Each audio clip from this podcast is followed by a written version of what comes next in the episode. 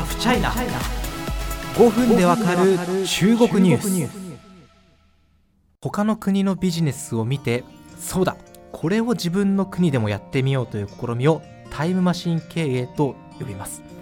今中国のビジネスを日本に持ってくる中国発タイムマシン経営が日本で行われています。さあこれまでの2回は、えー、中国で大注目の通販プラットフォームピンドゥオドそしてそれを研究し尽くした結果生まれた、えー、日本版ピンドードカウシェについて CEO の門野健平さんに伺ってきました、えー、門野さんをお迎えしての最終回は中国からのタイムマシン経営の今ということをですねテーマに深掘って深掘っていきたいと思います。よろしくお願いいたします。よろしくお願いします。大丈夫ですか？疲れてないですか？全然全くあと5本ぐらい取れます。あと5本ぐらい。スタートアップ界隈の方って本当無限に体力があります。いつ寝てるんだみたいな感じですよね本当に。そうですね。多分みみんなが仕事してる時に寝てるじゃないですか。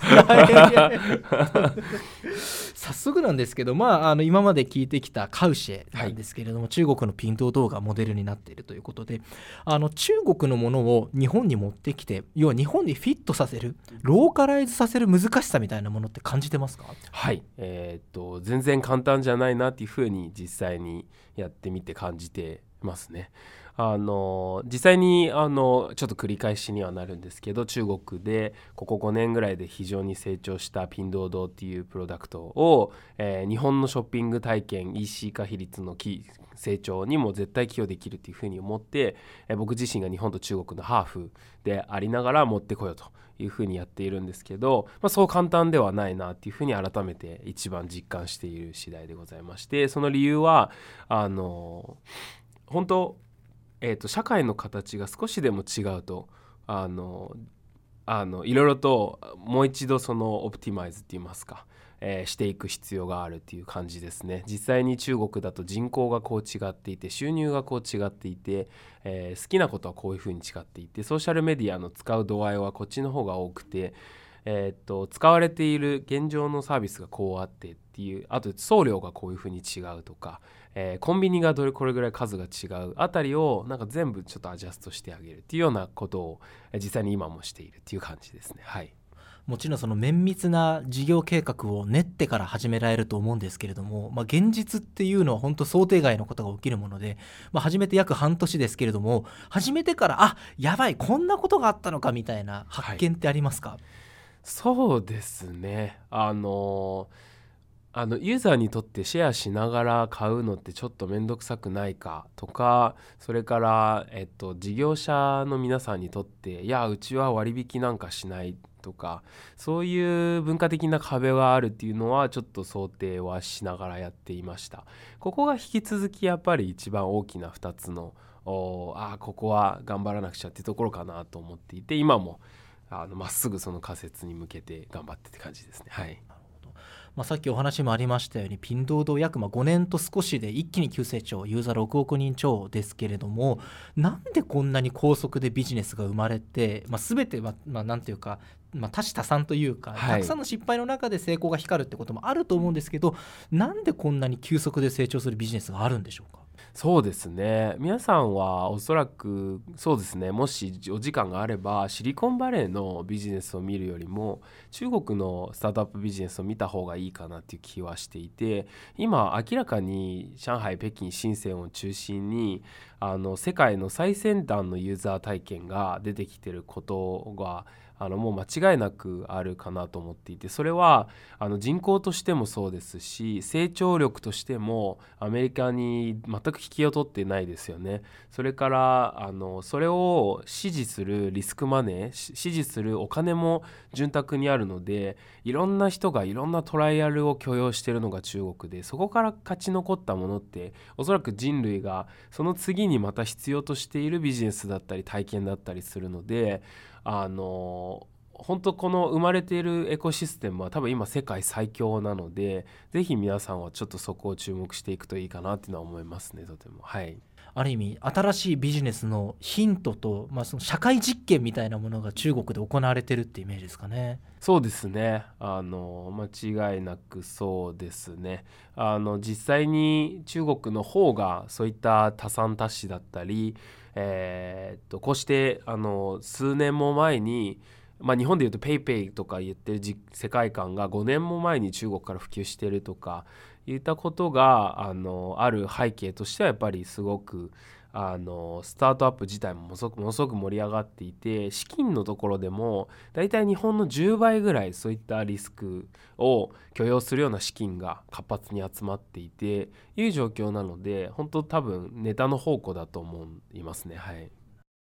あのこのラジオのコメントにもいただいてですね私もすごい、まあ、その通りだなと思ってしまったことがあるんですけれどもあの中国から学べるものがあると思っている、まあ、日本人はまだ少ないんじゃないかっていう指摘をコメントでいただいたんですね。これは本当にあの、まあ、胸が痛いというかその通りでもちろんその中国の全てが日本より進んでるわけではなくてそれはお互いこう補完し合う関係だとは思うんですけれどもまだまだあの中国は何ていうか昔の、ま、90年代とか00年代のイメージでなんか助けてあげる国で日本が全てにおいて先進的だってイメージあるのかもしれないですけれども、はい、実際に中国からのこの、まあ、ビジネスモデルをやってるモンナさんですけれども、はい、例えばモンナさんのやってる中国中国のビジネスを日本でやるっていうことっていうのは投資家の方とかあるいはスタートアップ界隈からはどういう評価を受けてるんですか？あの超ポジティブですね。あのまだその中国はとはいえ日本より遅れているのではっていうふうに思う方もいらっしゃるとは思うんですけどビジネスの世界においては34年前ぐらいから皆さんはいや中国が明らかにいくつかの部分において日本をより先進的に社会実験してるよねっていうことはもう全くのコンセンサスって言いますか投資家の皆さんもあのむしろ積極的通常以上に積極的こういった中国のビジネスを日本で仕掛けられる人ってすごい少ないよねみたいなすら思うぐらいの感じですねはい。なるほど逆に言うとモンナさんみたいに言葉はもちろん文化とか人脈的なところで日本と中国に通じてる方っていうのはまだまだ希少ですよねそういう意味では。いや本当そうですね僕の目線からするとそこは大きなそのトレンドといいますかあの中国と日本タイムマシンのところにおいてはフードデリバリーしかりキャッシュレスしかりそして最近そのアリババ配下のアントフィナンシャル。あれも分解していくとさまざまな金融業界においてのイノベーションが存在ビジネスモデルとしてたくさん存在していてなのでもしその中国になんとかその日本と中国の架け橋になりたい方はもしかしたらビジネスっていう打ち手が一つあのすごくいいんじゃないかなっていうのは思いますね。はい、もちろんモンナさんが研究していらっしゃるのはピンドード一つだけではないと思うんですね。まあ、中国で、まあ、ある意味生活とかあるいはビジネスをしている中でこれは日本でもいけるんじゃないかっていうなんか中国の新しいビジネスのヒントとかって何かありますか？はいまあやっぱりピンドードですかね。っていう、それが最それが最強だからやってるわけですよ、ね、他にいいのあったらそっちやってるわっていう。そうですね。なのでおすすめはピンドードですけど。すいませんそんな冗談は置いといて、はい、えっと先ほどお伝えしたあのアントフィナンシャルとかはものすごくいいとは思いますね。かなりの規模感もありますし。あ規模感を結構強調してきているしっていうのはあき強調してきているのはやっぱりどうせあの自分たちが一生懸命人生をかけて日本に何かを社会実装するならより多くの人にあの広く深くあの使っていただくっていう上では僕は規模感も意識してるっていうとこですね。なのでアントフィナンシャルとかはまさにあの少しずつ規制緩和していく日本でも絶対どれかがあの適用できるっていうのはあるかなと思います。それからそうですね他ソフトウェア関連でももう次々といろんなの出てきたりとかえっ、ー、としていると思うんですけどそうですねあのどれを取り上げるとしましょうか。あのリスナーの皆さんに合いそうなものでいきますと、えっ、ー、と、ドゥアタオっていう、はい、あの音声アプリがありまして、はい、おそらく高橋さんもご存知だと思うんですけど、あの音声のサービスで本を要約してくれる昔ながらのクラシックの本からすごく複雑なビジネス書も含めてプロが、えーと、要約をしてくれてなんかあの1,000ページになるような本がなんか20分ぐらいで要約して聞けるようなサービスで月々500円ぐらいで2,000冊をいつでも聞けるっていうようなサービスが中国であったりとかしててまさに日本でできるんじゃないかなと思ってます。はい私も中国のあの音声プラットフォームヒマラヤで去年番組を持たせていただいてたので何ていうか知識系の課金っていうのは結構ちゃんとマーケットとして成立するのが中国の羨ましいところだなと思います。10代20代の方がお金払ってちゃんと学びを得るっていう、まあ、それが音声にも広がってるっていうのが私からすると極めて羨ましいし日本も明日にもそうなってほしいというところなんですけれども、まあ、中国発のタイムマシン経営ってことで今日お話伺ってきたんですけどどうですか？モナさんの周りを見てみてもこの流れっていうのは今後日本で続いていきそうですか？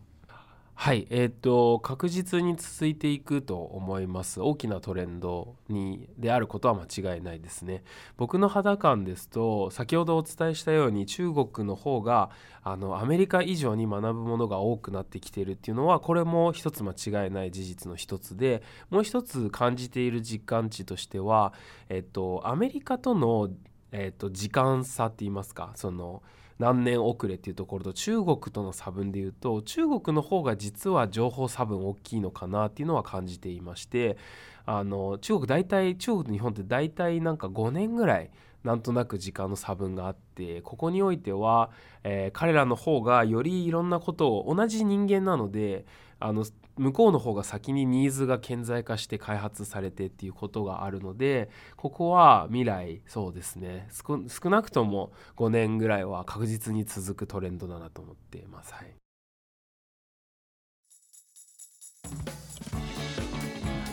ぜひあの中国発タイムマシン経営の第一人者としてあのもう上りもう上っていってこの社会を欲しいなと思います。ここまで3回にわたって、えー、カウシェ CEO の門名健平さんをお招きしました。ありがとうございました。ありがとうございました。どうでしたか？ちなみにラジオ出てみて。あめちゃめちゃ楽しい。またまた来ます。はい。ありがとうございました。というわけでまた次回からすいません。あの私の一人語りに戻ってしまうんですけれども今後も魅力的なゲストたくさんお呼びしていきたいと思います。お相手は発表記者の高橋文也でした